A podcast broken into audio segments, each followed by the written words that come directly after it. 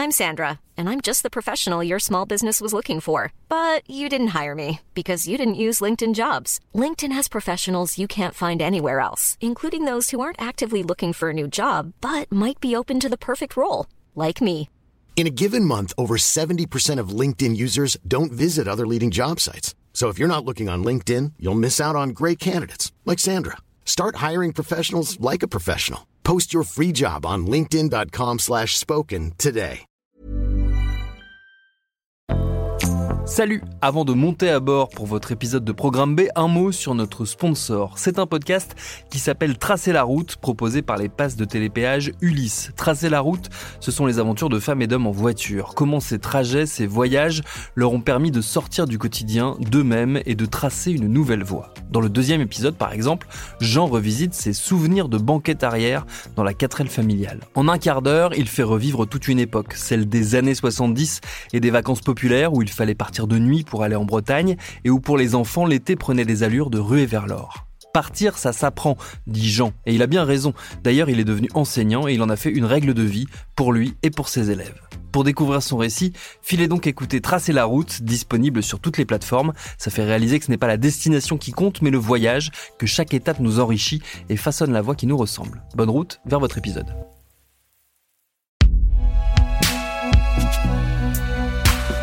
Binge Audio. Salut, c'est Thomas Roset. La réalité, c'est très difficile parce que c'est mon beau-père.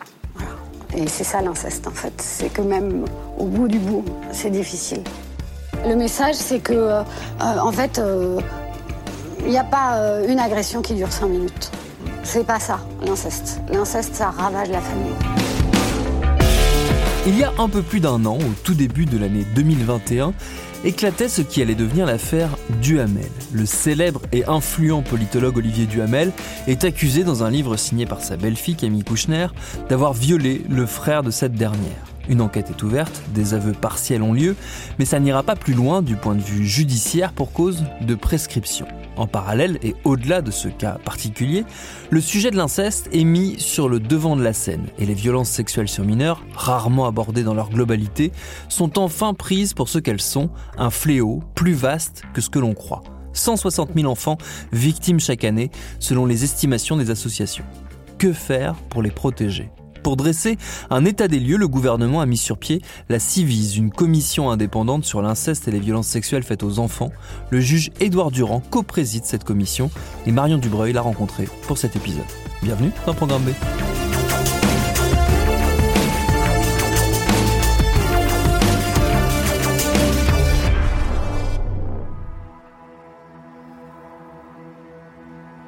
Édouard Durand est juge pour enfants.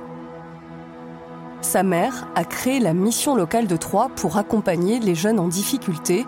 Son père était avocat pénaliste. Lui, il s'est imaginé prêtre. Il a même fait un stage à Radio Vatican quand il était étudiant à Sciences Po, mais il a finalement préféré la robe à la soutane. Édouard Durand voulait parler avec les autres. Il signe aujourd'hui le livre Défendre les enfants aux éditions du Seuil, et c'est un magistrat un peu particulier que je vous propose de rencontrer il n'hésite pas à dénoncer le système d'impunité des agresseurs et donc les failles du système judiciaire. 70% des plaintes pour viol sont classées sans suite. Édouard Durand avait signé il y a 4 ans une tribune des hommes solidaires de MeToo.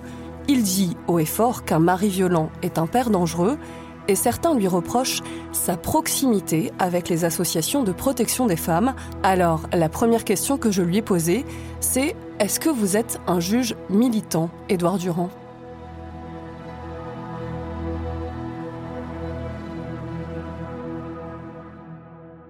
On dit ça. On dit parfois de moi que je suis un juge militant. Je ne vois pas où est la contradiction et je ne vois pas où est l'insulte. Mais ceux qui le disent, le disent pour me nuire.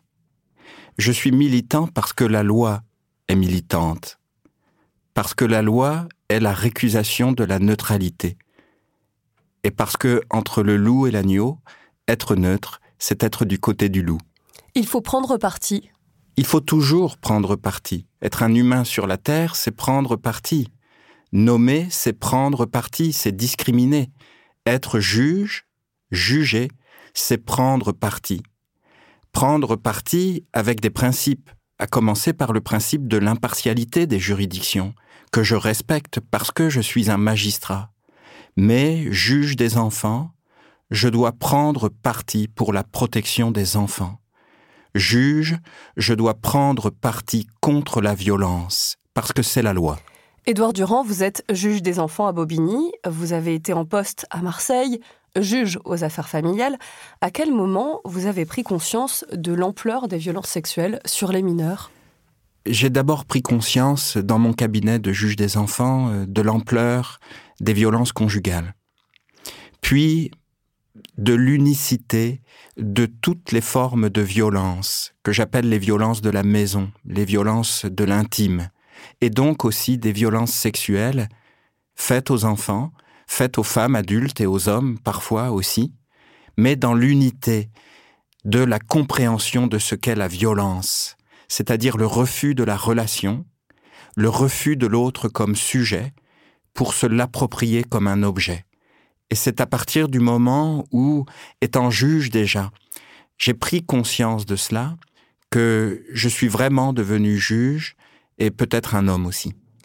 Comment ça se passe justement dans le cabinet euh, d'un juge pour enfants quand euh, on est face à une révélation de violence sexuelle Toute personne qui reçoit des révélations de violence sexuelle a d'abord euh, une forme de sidération, de refus d'entendre, de volonté de se protéger des images que cette réalité suscite instantanément dans la tête. Et c'est dur de voir la violence. C'est dur de voir euh, la souffrance d'une personne, quel que soit son âge, un enfant ou une adulte, qui a été attaqué par l'agresseur dans sa liberté et dans sa dignité. Mais quand on est juge, ça suscite euh, instantanément aussi un devoir d'action. Être juge, c'est, de mon point de vue, en tout cas c'est comme ça que je conçois ma fonction et peut-être même mon existence, refuser d'être spectateur de la violence, refuser de regarder l'agresseur attaquer l'autre impunément. Et donc, entendre les révélations de violences sexuelles, c'est se mettre dans une posture protectrice, de recherche de solutions dans toutes les dimensions de protection dont la victime a besoin. Est-ce que vous vous rappelez de votre premier placement, et si ce n'est de votre premier placement, euh, d'un placement qui vous a marqué euh, euh, justement après de telles révélations de la part d'un enfant? Oui, bien sûr. il y a le visage d'un enfant qui surgit en moi quand vous me posez cette question. D'un enfant dont j'ai un souvenir extrêmement précis et dont, je parle dans Défendre les enfants. Et, il a fallu que, avant les révélations de violences sexuelles, je fasse le choix de la protection. Parce que les indices étaient très faibles. Et c'est la famille elle-même, dans ce cas d'inceste par un grand-père, c'est la famille elle-même qui m'a donné des indices qui m'ont conduit à faire le choix de la protection avant même la révélation des viols et des agressions sexuelles.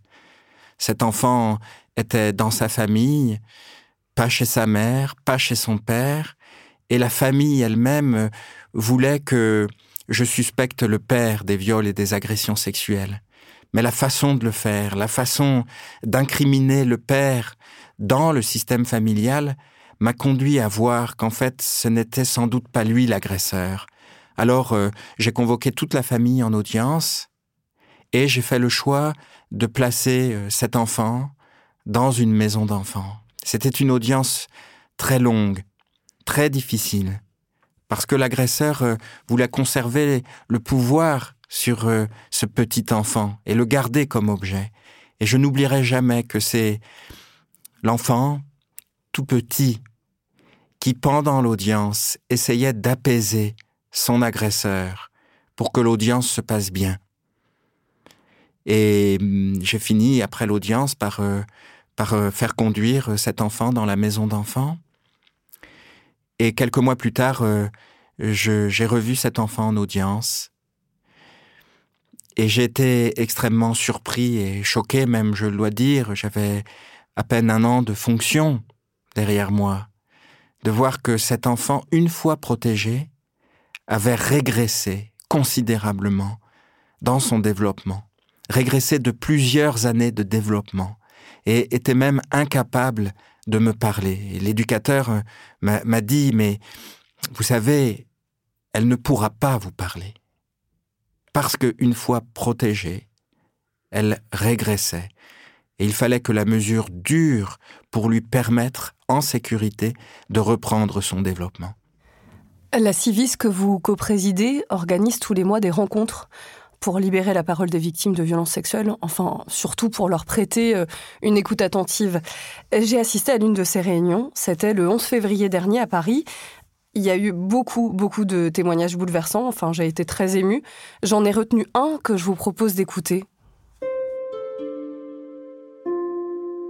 Bonsoir, euh, donc moi je suis une maman d'un petit garçon euh, qui est aujourd'hui âgé de 10 ans et à 4 ans et demi, donc, il a été abusé par son père pendant une garde, puisque nous étions séparés.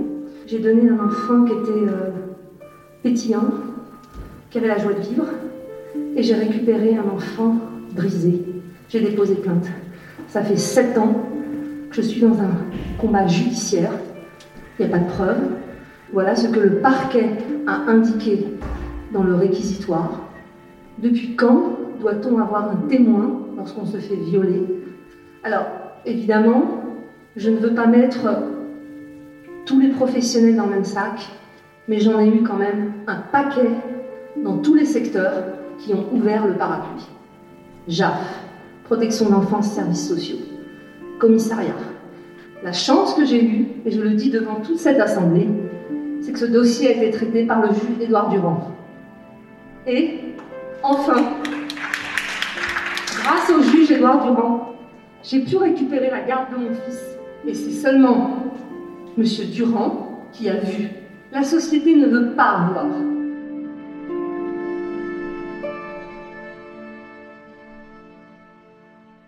Pour vous préciser euh, les circonstances euh, de cette réunion, il y a plusieurs centaines de personnes qui viennent pour euh, témoigner de leur histoire personnelle. Cette mère dont on va préserver l'anonymat car elle est encore en procédure judiciaire, la garde dont elle parle, c'est une garde provisoire, est venue vous remercier à la fin de la réunion. Est-ce qu'il faut aujourd'hui attendre votre intervention pour éviter ce qu'on appelle un déni de justice? Ces situations sont terribles il faut se représenter l'enfant, sa souffrance et ses émotions, particulièrement la peur. Quand un enfant est victime euh, de viol incestueux, d'agression sexuelle incestueuse, à qui va-t-il le dire? Il va le dire à sa mère, parce que les enfants font comme ça. Et que peut faire cette mère, sinon aller au commissariat, au tribunal, à l'hôpital, au service social. C'est ce qu'elles font, ces mères, et elles se retrouvent très souvent, trop souvent, accusées de manipuler les institutions. Comme s'il était impossible d'être dans une posture protectrice.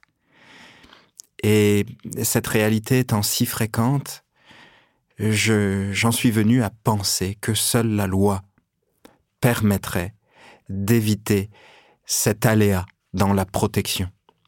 Ce pourquoi il faut ce que j'appelle une législation impérative, une législation qui ne se soumet pas par anticipation à l'aléa de l'interprétation que les professionnels, pas seulement les juges, mais tous les professionnels, font de la loi elle-même. Vous dites du coup une meilleure protection par la loi, mais euh, l'an dernier, le 21 avril 2021, la loi a évolué, elle a instauré un seuil d'âge de non-consentement à un acte sexuel de 15 ans et de 18 ans en cas d'inceste, et elle repousse la prescription de 20 à 30 ans à compter de la majorité de la victime. Est-ce que on peut encore aller plus loin? Est-ce que on peut davantage protéger euh, les enfants de nouveau par la loi? On doit d'abord dire, euh, comme vous venez de le faire, que la loi du 21 avril 2021 euh, constitue un progrès majeur et historique. Ernestine Ronet et moi, lorsque nous coprésidions la commission violence du Haut Conseil à l'égalité, euh, avions, depuis euh, l'avis de 2016 du Haut Conseil, demandé la fixation de ce seuil d'âge dans les cas de violences sexuelles faites aux enfants, pour que la loi fixe l'asymétrie entre l'adulte et l'enfant et que les professionnels ne soient pas conduits par une mauvaise interprétation de la loi à poser de mauvaises questions aux enfants. As-tu dit oui? As-tu dit non? Si tu as dit non, est-ce que tu l'as dit assez fort ou pas assez fort? Est-ce que c'est de ta faute? Parce que les agresseurs utilisent la loi pour préserver leur impunité. Donc il faut déjà saluer ce progrès parce qu'il est très important, particulièrement sur la fixation du seuil d'âge à 15 ans et à 18 ans dans les cas d'inceste. Des progrès sont encore nécessaires, bien sûr. On peut en voir plusieurs pistes. La première, dans les cas d'inceste parental. Il faut écrire dans la loi que lorsqu'un parent fait l'objet de poursuites pénales pour inceste, que le juge d'instruction le met en examen pour viol incestueux, que le tribunal correctionnel est saisi pour agression sexuelle incestueuse, que par l'effet de la loi, l'exercice de l'autorité parentale et le droit de visite de ce parent avec l'enfant seront suspendus de plein droit pour protéger l'enfant. De même, il faut écrire dans la loi que quand un parent est déclaré coupable et condamné pour inceste, l'autorité parentale lui est retirée automatiquement. Aujourd'hui, il est écrit dans la loi, la juridiction pénale peut retirer l'autorité parentale. Et bien souvent, elle ne le fait pas. Il faut donc écrire, la juridiction doit retirer l'autorité parentale, et les enfants seront mieux protégés. Certains professionnels sont pour la création d'un tribunal de la famille et de la jeunesse pour réunir le juge aux affaires familiales qui s'occupe du civil, le juge des enfants, donc votre poste, qui s'occupe du pénal. Aujourd'hui, un juge va s'occuper de la mise en place de la garde alternée, au moment du divorce par exemple, un autre de l'inceste. Est-ce que cette répartition des rôles, elle est efficace?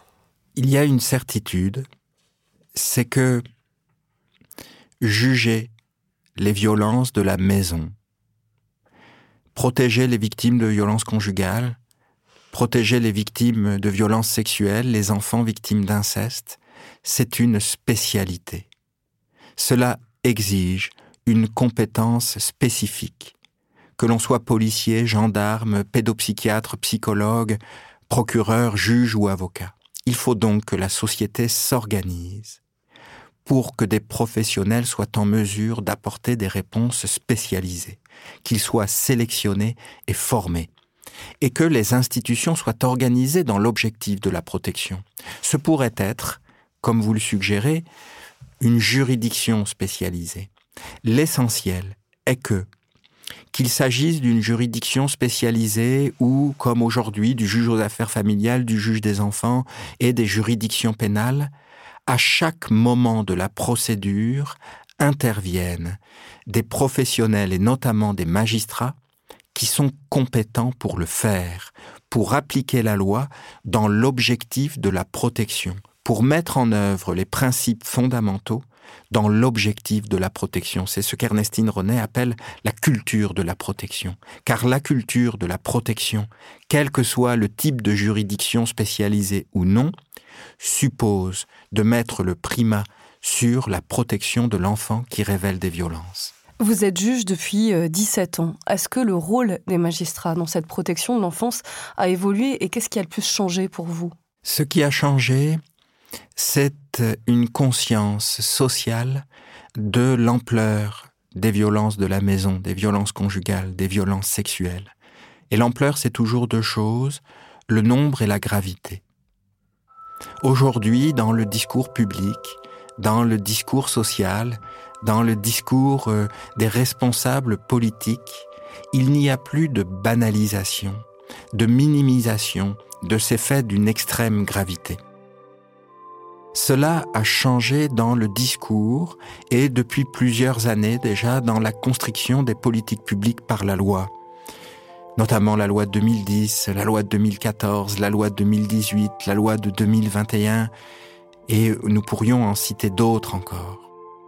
Ce qui ne change pas, ou pas suffisamment, c'est la mise en œuvre effective de ces lois. Lorsque vous acceptez de parler avec des victimes de violences conjugales, avec des victimes de violences sexuelles, avec des enfants victimes d'inceste devenus adultes, vous comprenez que ces personnes, ces femmes, parfois ces hommes aussi, ont demandé que la loi s'applique pour eux et que cela n'a pas été fait. Ce qui doit donc changer, c'est de garantir que la loi va être enfin mise en œuvre. C'est pourquoi il faut qu'elle soit plus impérative.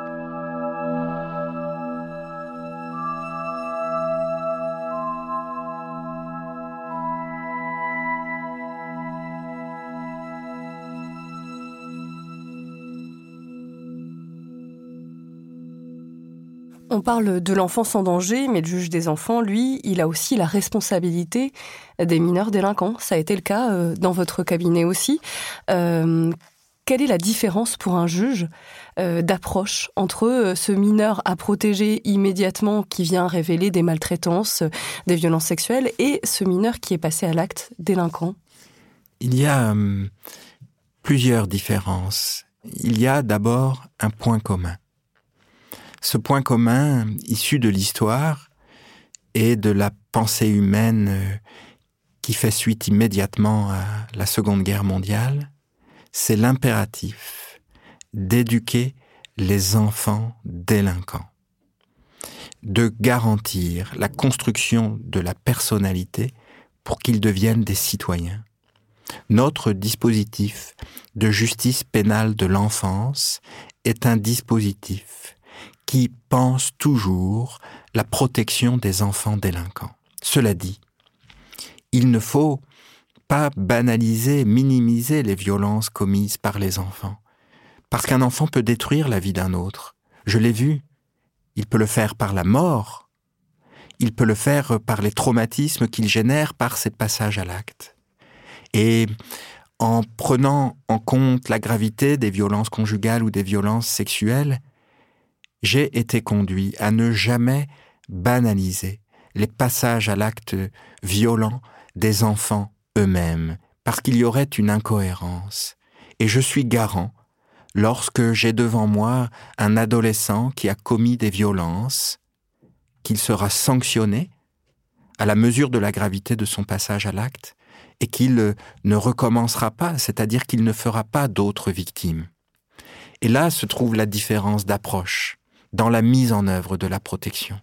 Parce que juge pénal des enfants délinquants, liés à eux par la volonté de les faire devenir des citoyens, j'ai aussi été conduit à prendre contre des mesures coercitives jusqu'à l'emprisonnement, que naturellement je n'ai jamais fait de gaieté de cœur, comme un constat d'échec, l'échec du langage, l'échec de la capacité de l'enfant d'intégrer la possibilité de se construire autrement que dans le pulsionnel.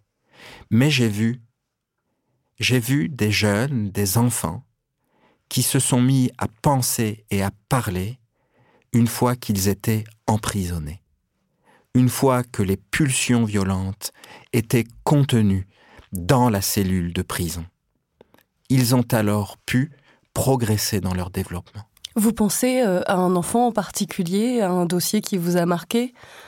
Oui, je pense à, plusieurs enfants, des garçons, même si j'ai jugé des, filles délinquantes et même si j'ai mis des filles en prison, la justice pénale et la justice pénale de l'enfance euh, me fait rencontrer essentiellement euh, des garçons délinquants, bien sûr.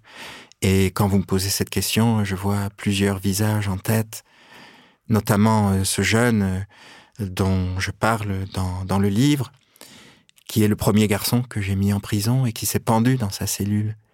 grâce à Dieu qui n'est pas mort, qui s'est dépendu lui-même, mais euh, qu'il a voulu pourtant. Je pense à un autre qui, qui je l'espérais, aurait pu bénéficier de mesures éducatives dans des centres éducatifs renforcés ou des centres éducatifs fermés, mais qui les a refusés, qui, qui s'en est échappé à chaque fois euh, pour retourner dans son quartier, euh, dans sa bande et commettre euh, de nouveaux passages à l'acte violent. J'ai donc été conduit à l'incarcérer. Et c'est lui-même qui m'a dit lors de son jugement que la prison lui avait permis de commencer à penser et à parler. Avant que je ne l'incarcère, il était incapable de faire une phrase. Réellement, il était incapable de prononcer plus de trois ou quatre mots enchaînés de façon cohérente, incapable littéralement d'exprimer une émotion autrement que par la violence. Ce n'est que contenu qu'il a pu se mettre à exprimer des émotions. En novembre 2018, vous aviez signé une tribune Mineurs délinquants, mineurs en danger, le navire coule. C'était un appel au secours sur les moyens de la justice et plus, largement de la protection de l'enfance. Euh, depuis l'an dernier, il y a un autre mouvement euh, Justice Malade qui a émergé après une autre tribune, euh, dite la tribune des 3000, après le suicide de Charlotte Guichard, une magistrate de 29 ans en poste à Béthune dans le Nord. Et il y a notamment ce passage que je voulais euh, vous proposer. Nous, juges des enfants, en sommes réduits à renouveler des mesures de suivi éducatif sans voir les familles parce que le nombre de dossiers à gérer ne nous permet pas de les recevoir toutes.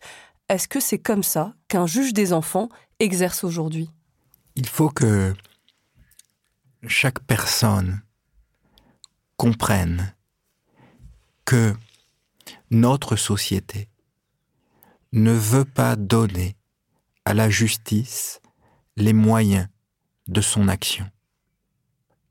Que la réalité de nos choix collectifs montre que nous ne voulons pas que la protection,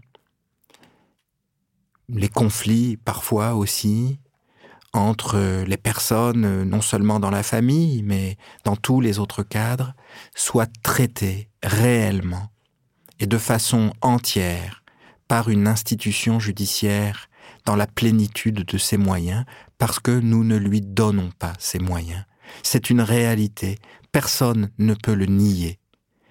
Et donc, en effet, comme le disent mes collègues et comme euh, nous, les juges des enfants de Bobigny, l'avions dit en 2018, le bateau coule.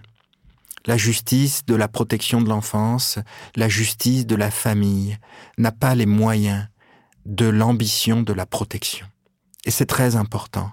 Chacun doit se demander combien de temps un juge doit pouvoir consacrer à la séparation d'un couple, à la protection d'un enfant victime de violences sexuelles.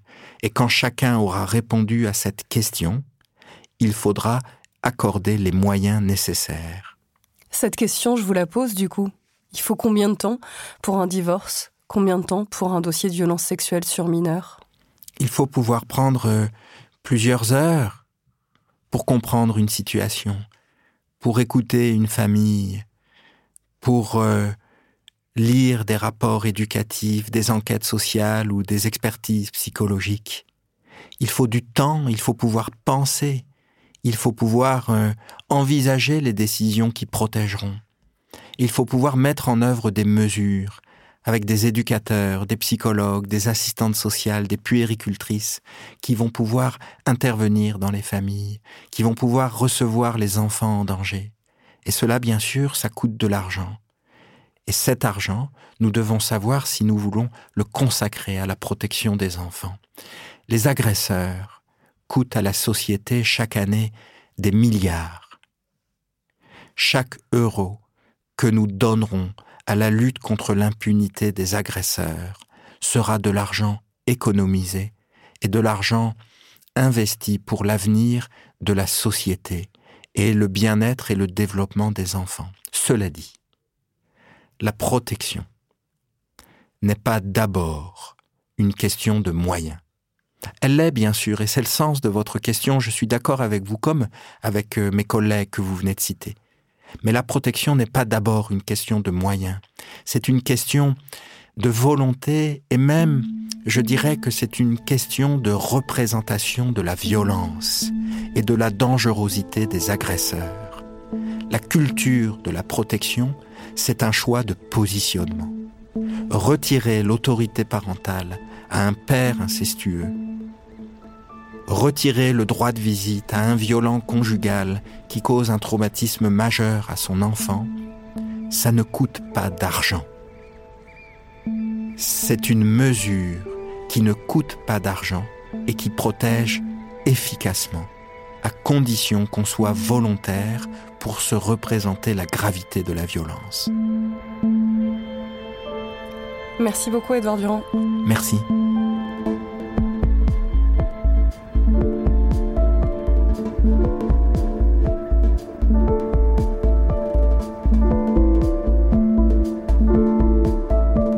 Edouard Durand pour ses réponses et merci à Marion Dubreuil qui signe cet épisode réalisé par Quentin Bresson. Programme B, c'est un podcast de Binge Audio préparé par Lauren Bess.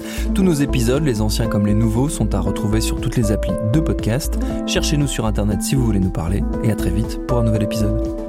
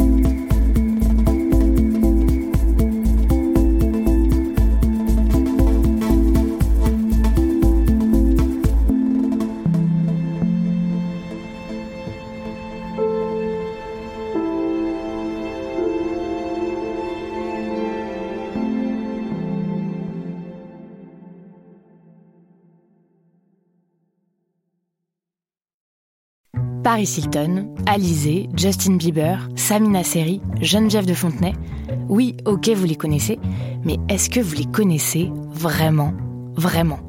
Bien souvent, on croit savoir deux, trois trucs sur ces personnes, mais en fait, leurs histoires sont bien plus complexes qu'on veut bien nous faire croire.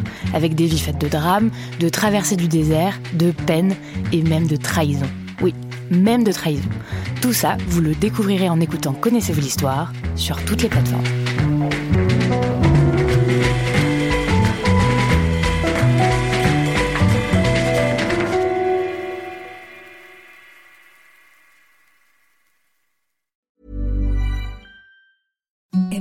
The softest sheets you've ever felt. Now imagine them getting even softer over time. That's what you'll feel with Bowl and Branch's organic cotton sheets. In a recent customer survey, 96% replied that Bowl and Branch sheets get softer with every wash. Start getting your best night's sleep in these sheets that get softer and softer for years to come. Try their sheets with a 30-night guarantee. Plus, get 15% off your first order at bowlandbranch.com. Code BUTTERY. Exclusions apply. See site for details.